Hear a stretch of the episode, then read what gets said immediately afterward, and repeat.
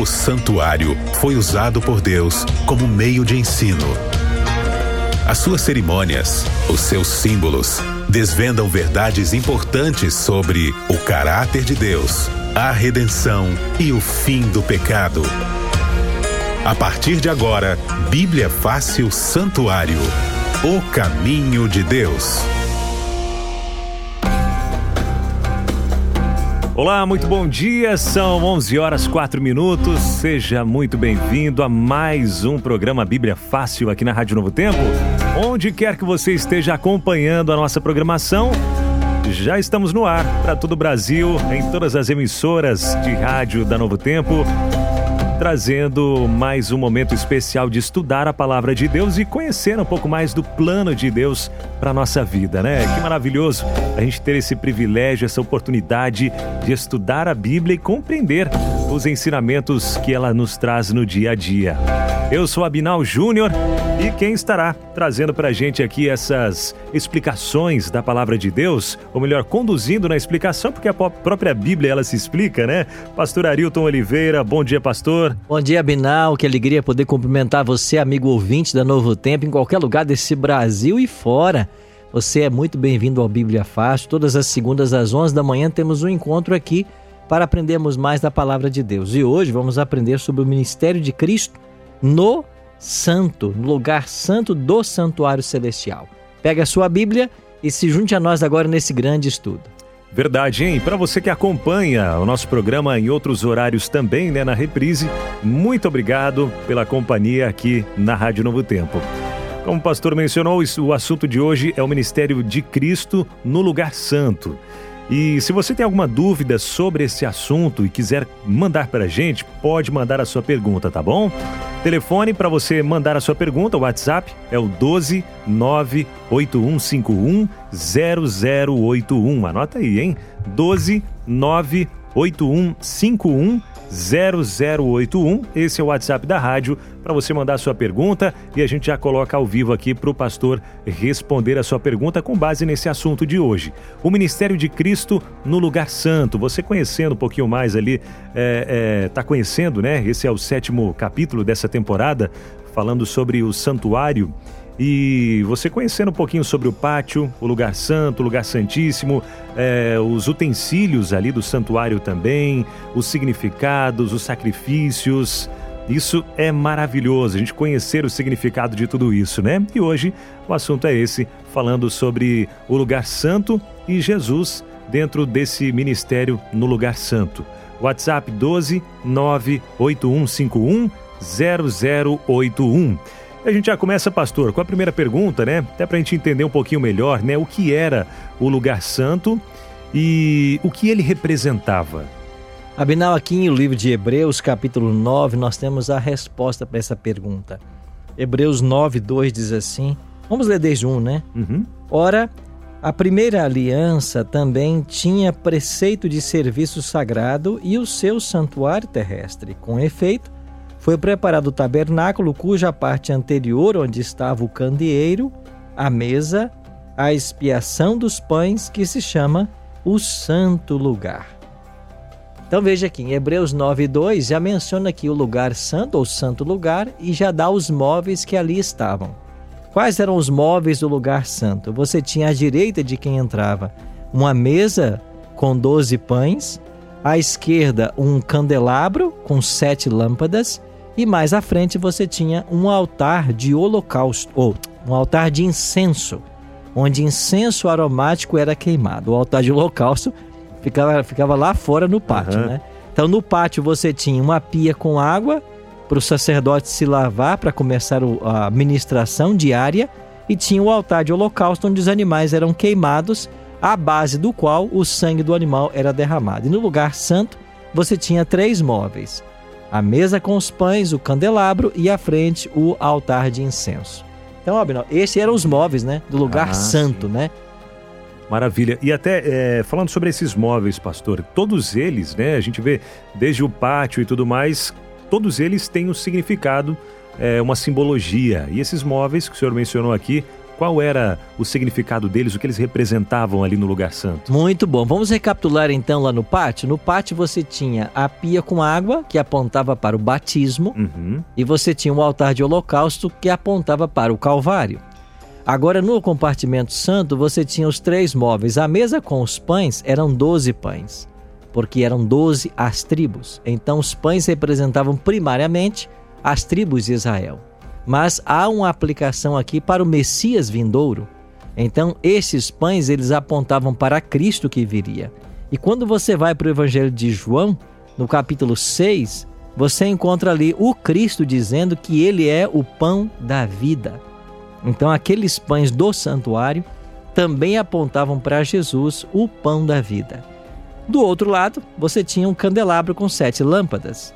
E Jesus também se declarou a luz do mundo, né? Eu sou a luz do mundo. Quem me segue não andará em trevas. E você tinha mais à frente o altar de incenso, onde o incenso era queimado. E o detalhe interessante é que a fumaça desse incenso que era queimada, ela subia, passava além do, do segundo véu e ia para o Santíssimo. Então você tinha nesta fumaça um símbolo da intercessão de Jesus. E Jesus mesmo declarou né, em João Evangelho capítulo 15 de que tudo que nós pedimos ao Pai em seu nome, ele nos dará. Então você tem no altar de incenso, na oração, há um símbolo da intercessão, da mediação de Cristo por nossas orações. Maravilha. Pastor, as perguntas já começaram a chegar, bastante perguntas aqui também pelo nosso WhatsApp. Lembrando que se você que está aí do outro lado do rádio quiser mandar a sua pergunta também, com base nesse assunto de hoje, é, o WhatsApp é o 12 981 51 0081. O Lúcio, ele está perguntando o seguinte, ó, bom dia pastor, bom dia a todos. Gostaria de saber quantas vezes, se a Bíblia chega a mencionar, né, quantas vezes Moisés montou o tabernáculo no deserto, que eles é, se mudavam, né? Sempre estavam para lá e para cá. Quantas vezes ele teve que montar e desmontar o, o tabernáculo no deserto? Isso é uma grande realidade, uma grande verdade que muitas pessoas às vezes não se dão conta, viu, Abinal? E uhum. obrigado aí o amigo pela pergunta, né? Qual é o nome Isso, dele? Lúcio. Lúcio, obrigado, viu, Lúcio, por sua pergunta. Mas quando nós vamos para. Ah, é Lício, o... perdão, pastor, é Lício. Ele mandou aqui, é Lício. Lício. Obrigado, Lício. Então, quando nós vamos ah, para o livro de Números, no capítulo 2, você tem lá a questão das tribos, né? Que foram ali colocadas ao lado do santuário. O santuário foi montado e ao redor do santuário você tem então as tribos. Mas quando o povo de Deus viajou 40 anos pelo deserto, era uma tenda móvel que ia sendo montada e desmontada. Se você fizer um cálculo de todas essas viagens, você vai chegar a mais ou menos o número exatamente de anos. Então, segundo alguns especialistas, Abinal, esse santuário foi montado e desmontado 41 vezes. 41. Durante os 40 anos, 41 vezes. Olha só. Até que finalmente ele foi montado e armado lá em Siló. Uhum. Então veja, ele foi construído na península do Sinai, uhum. logo após o povo haver atravessado o Mar Vermelho e caminhado até o Sinai. Lá no Sinai, Deus fez uma aliança com o povo de Israel. O santuário foi construído. Esse santuário gastou um pouco mais de seis meses para ser construído, menos de um ano. Ele ficou pronto e então começaram os serviços.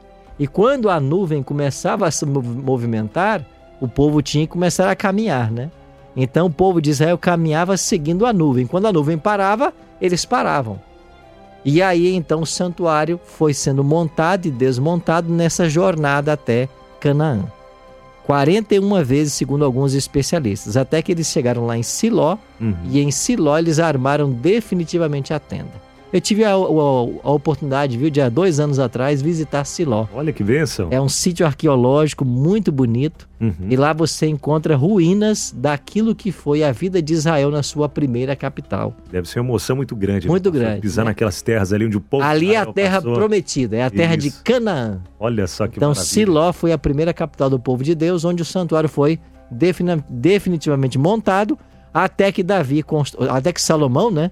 Construiu o templo lá em Jerusalém hum. e depois a capital passa a ser então Jerusalém e não mais Siló. Legal, então o Lício está dizendo, então quer dizer que foi mais ou menos uma vez por ano, né? Mais ou menos uma vez por ano. Uma exatamente. vez por ano, mais ou menos. Legal. Tem que se lembrar o seguinte, né? O santuário era montado e o povo, nós estamos falando aqui de mais de milhões de pessoas caminhando, né? Sim. E eles não caminhavam tão rápido por causa dos animais, das as crianças, crianças né? Tudo, né? Então a, as mudanças não eram tão, tão, tão rápidas assim como a gente pensa.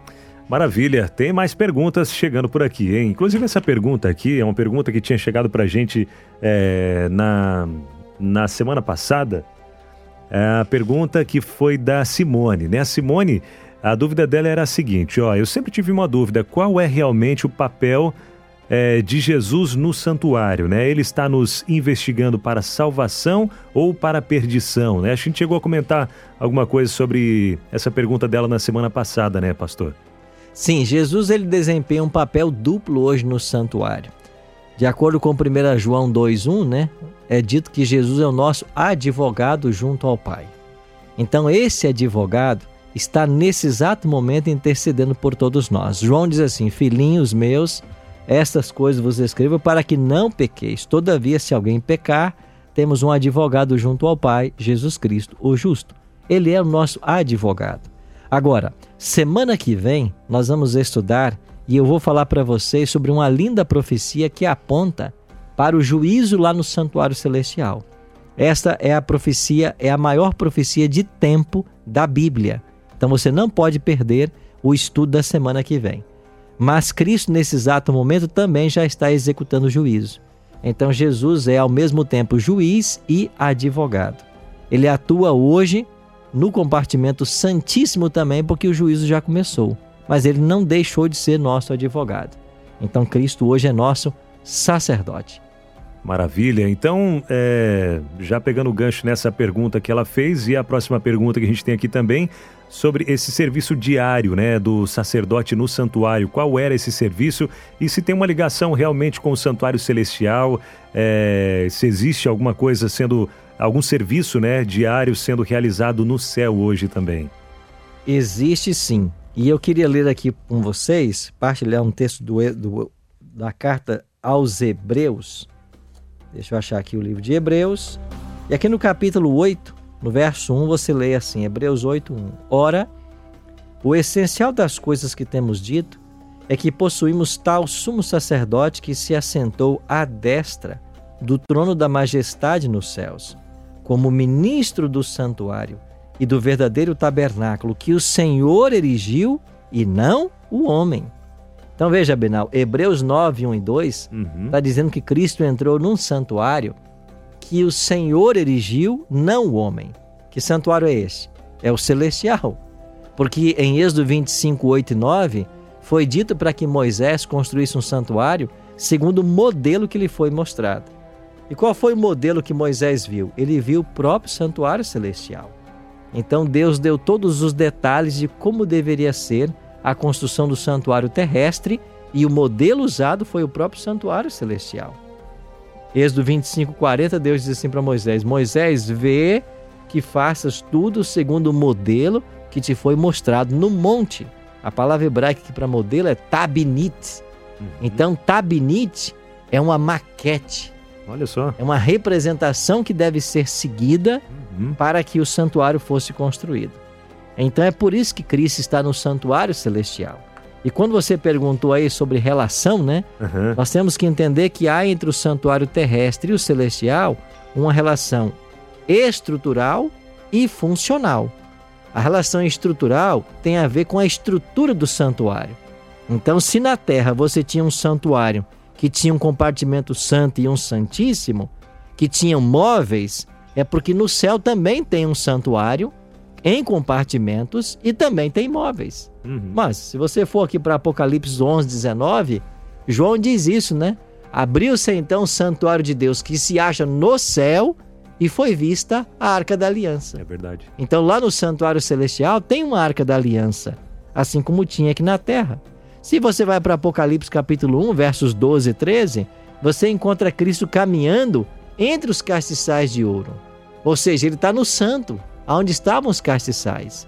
Então, essa é a relação estrutural porque os móveis que estão aqui representavam os de lá também, e a relação funcional. É Cristo atuando como sacerdote e como sumo sacerdote. Então, o santuário que Jesus está hoje é o celestial e as funções que ele efetua lá foi tipificada pelo santuário terrestre aqui na terra. Por isso, Jesus é nosso sacerdote e sumo sacerdote. Maravilha. E, pastor, até com base nisso, o Isaac, ele é de Niterói, Rio de Janeiro, tá mandando pra gente a seguinte pergunta. Ó, ele diz assim, ó. É, minha dúvida é a seguinte: se Jesus foi para o, Santo, o Santíssimo atuar como sumo sacerdote em 1844, é, podemos entender que, antes disso, ele atuava como sacerdote no santuário celestial. Mas o que exatamente ele fazia, já que no céu não ocorre sacrifício de animais?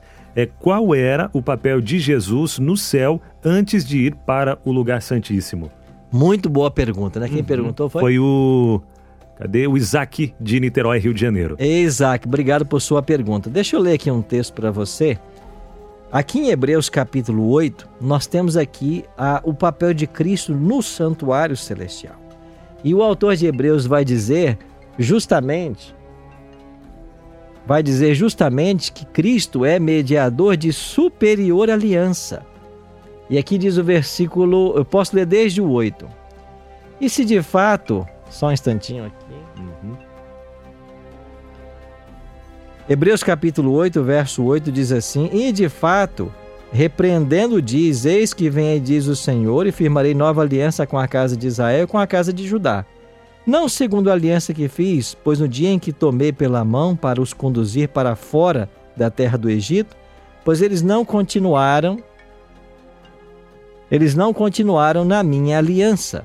Agora, versículo 10, Hebreus 8, 10. Porque esta é a aliança que firmarei com a casa de Israel. Depois daqueles dias, diz o Senhor, imprimirei nas suas mentes e no seu coração, escreverei as minhas leis. Eu serei o seu Deus e eles serão o meu povo.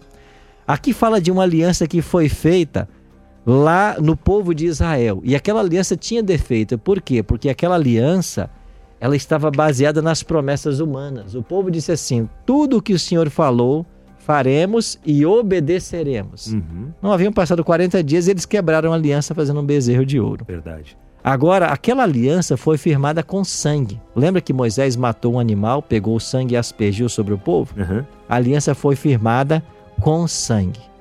Então, Cristo, para ser nosso sacerdote, tinha também que firmar essa nova aliança com sangue. Como ele fez isso? Morrendo na cruz do Calvário.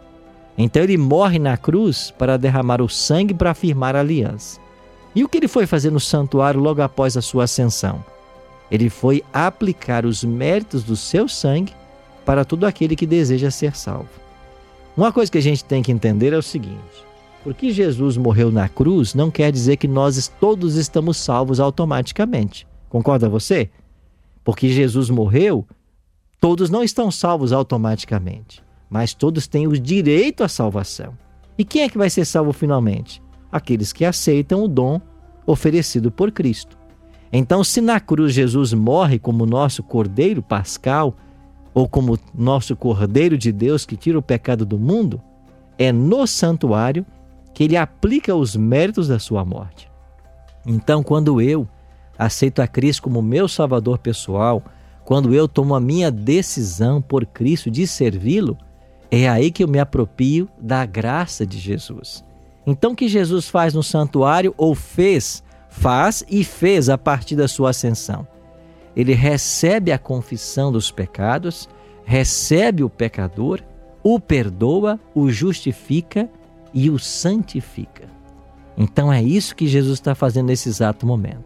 Então a nossa relação com Cristo, no papel de sacerdote, é uma relação de salvador pessoal.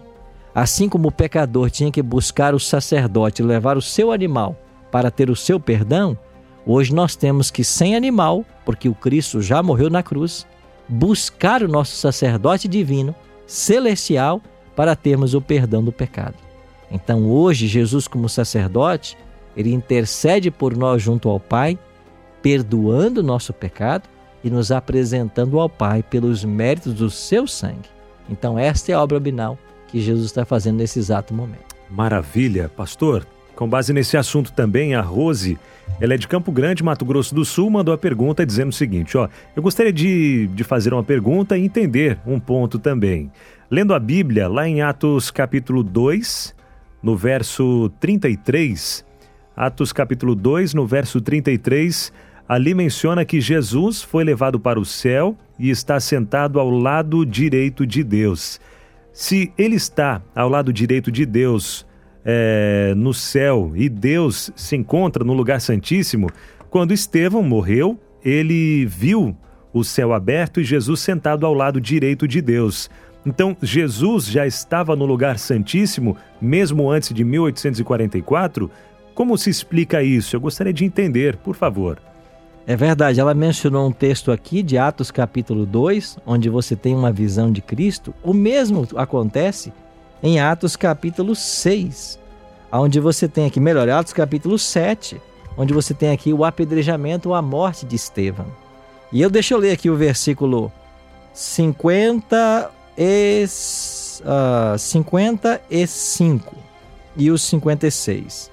Mais Estevão, Atos 7, 55 e 56. Mais Estevão, cheio do Espírito Santo, fitou os olhos no céu e viu a glória de Deus e Jesus que estava à sua direita.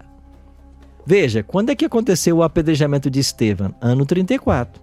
Três anos e meio após a morte de Cristo. Ou seja, quando Estevão é apedrejado, Jesus já estava, já havia iniciado seu ministério no céu há três anos e meio. Mas se ele começou seu ministério no santo como sacerdote, por que que Estevão já o viu ao lado de Deus? E nós entendemos que Deus está no Santíssimo. É muito simples. Pai e filho partilham do plano da salvação, na intercessão pelos pecadores, na dádiva do perdão, da graça, da restauração. Agora, nós temos que entender um detalhe interessante. Ainda que o santuário celestial serviu de modelo para o terrestre, a gente não pode esperar que o santuário terrestre seja a realidade do celestial. Como o livro de Hebreus usa uma expressão interessante, né? Os serviços e o santuário terrestre eram uma sombra ou figura das coisas celestiais.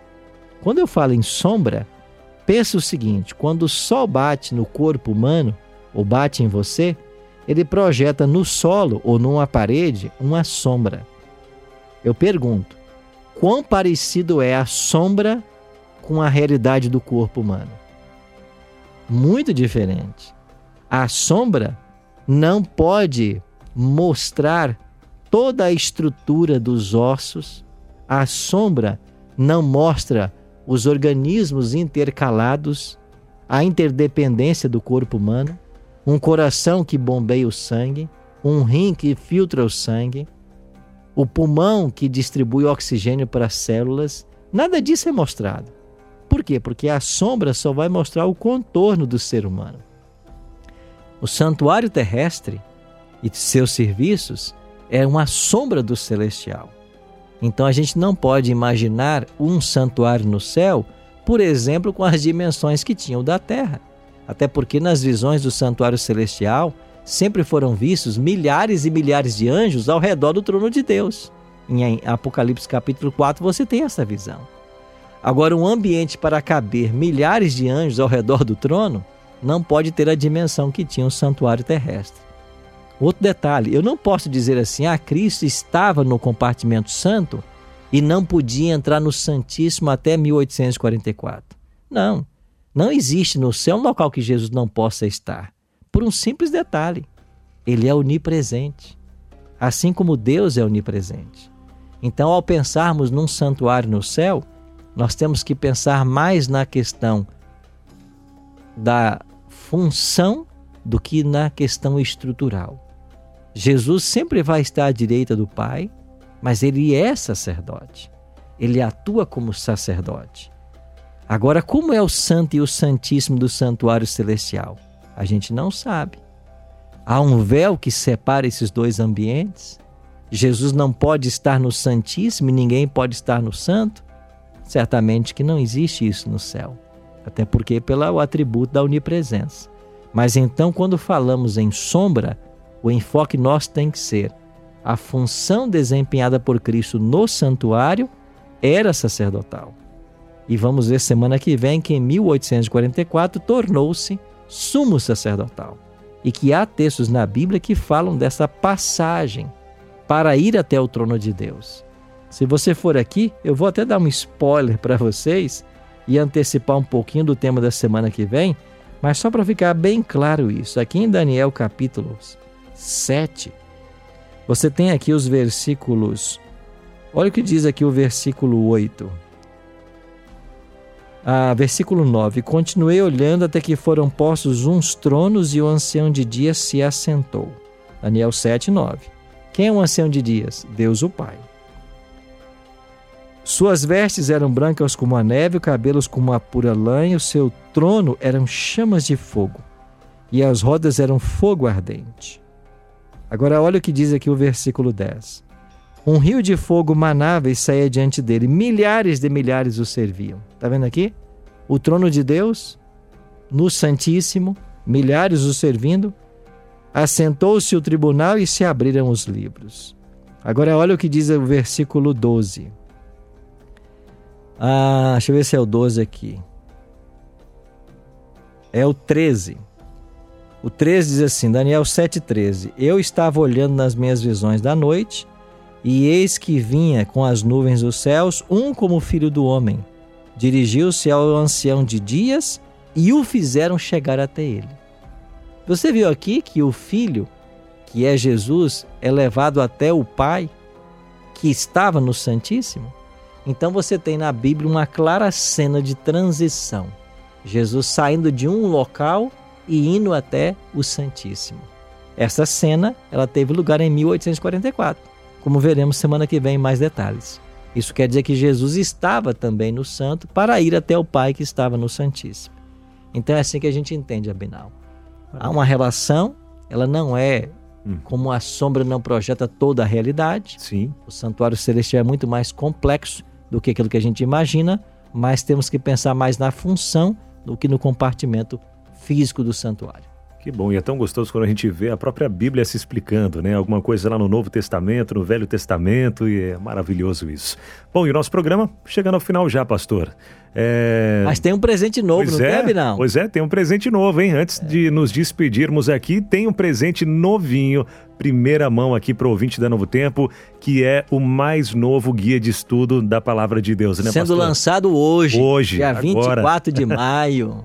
Coisa boa, hein? O Sábado da Criação. Fala pra gente um pouquinho sobre esse material maravilhoso aí, pastor, por favor. Olha, esse novo estudo bíblico foi o pastor Frederico Branco quem escreveu e ele vai contar a história do sábado na Bíblia. Essa importante doutrina da palavra de Deus e toda a história do sábado, desde o Gênesis, vai passar ali pelo povo de Israel, vai para os profetas, vai passar por Cristo, por Paulo e vai chegar na nova terra. Então, sábado da criação é a história do sábado na Bíblia e quão e que bênção é esse, esse dia para todos nós. É o novo lançamento da escola bíblica que começa hoje. E você pode ligar agora, nesse exato momento, para o 0 Operadora 12 21 27 30 30 e pedir a sua. É gratuito. Nós vamos mandar pelo correio para a sua casa. Então, 0 Operadora 12 21 27 30 30. É um presente da Novo Tempo para você. Ligue agora peça o seu. Se você quiser pedir pela internet, fazer o seu cadastro pela internet, é basta você acessar o nosso site biblia.com.br. biblia.com.br. E o telefone e o WhatsApp também tem, né, Abnal? O WhatsApp para pedir o estudo? Tem o WhatsApp também, que é o 1298244 4449. Só reforçando o primeiro telefone ali, que é o 12 21 27 31 21. É isso, né? 12. 3112, eu falei 3030? 3030, é do Olha, Anjos, eu tô dando né? o telefone do Anjo, desculpa aí, gente. Olha aqui, vamos, obrigado por ter corrigido. Então é 12 21 27 31 21. É porque semana passada eu fiquei a semana inteira pois é, ficamos, aham.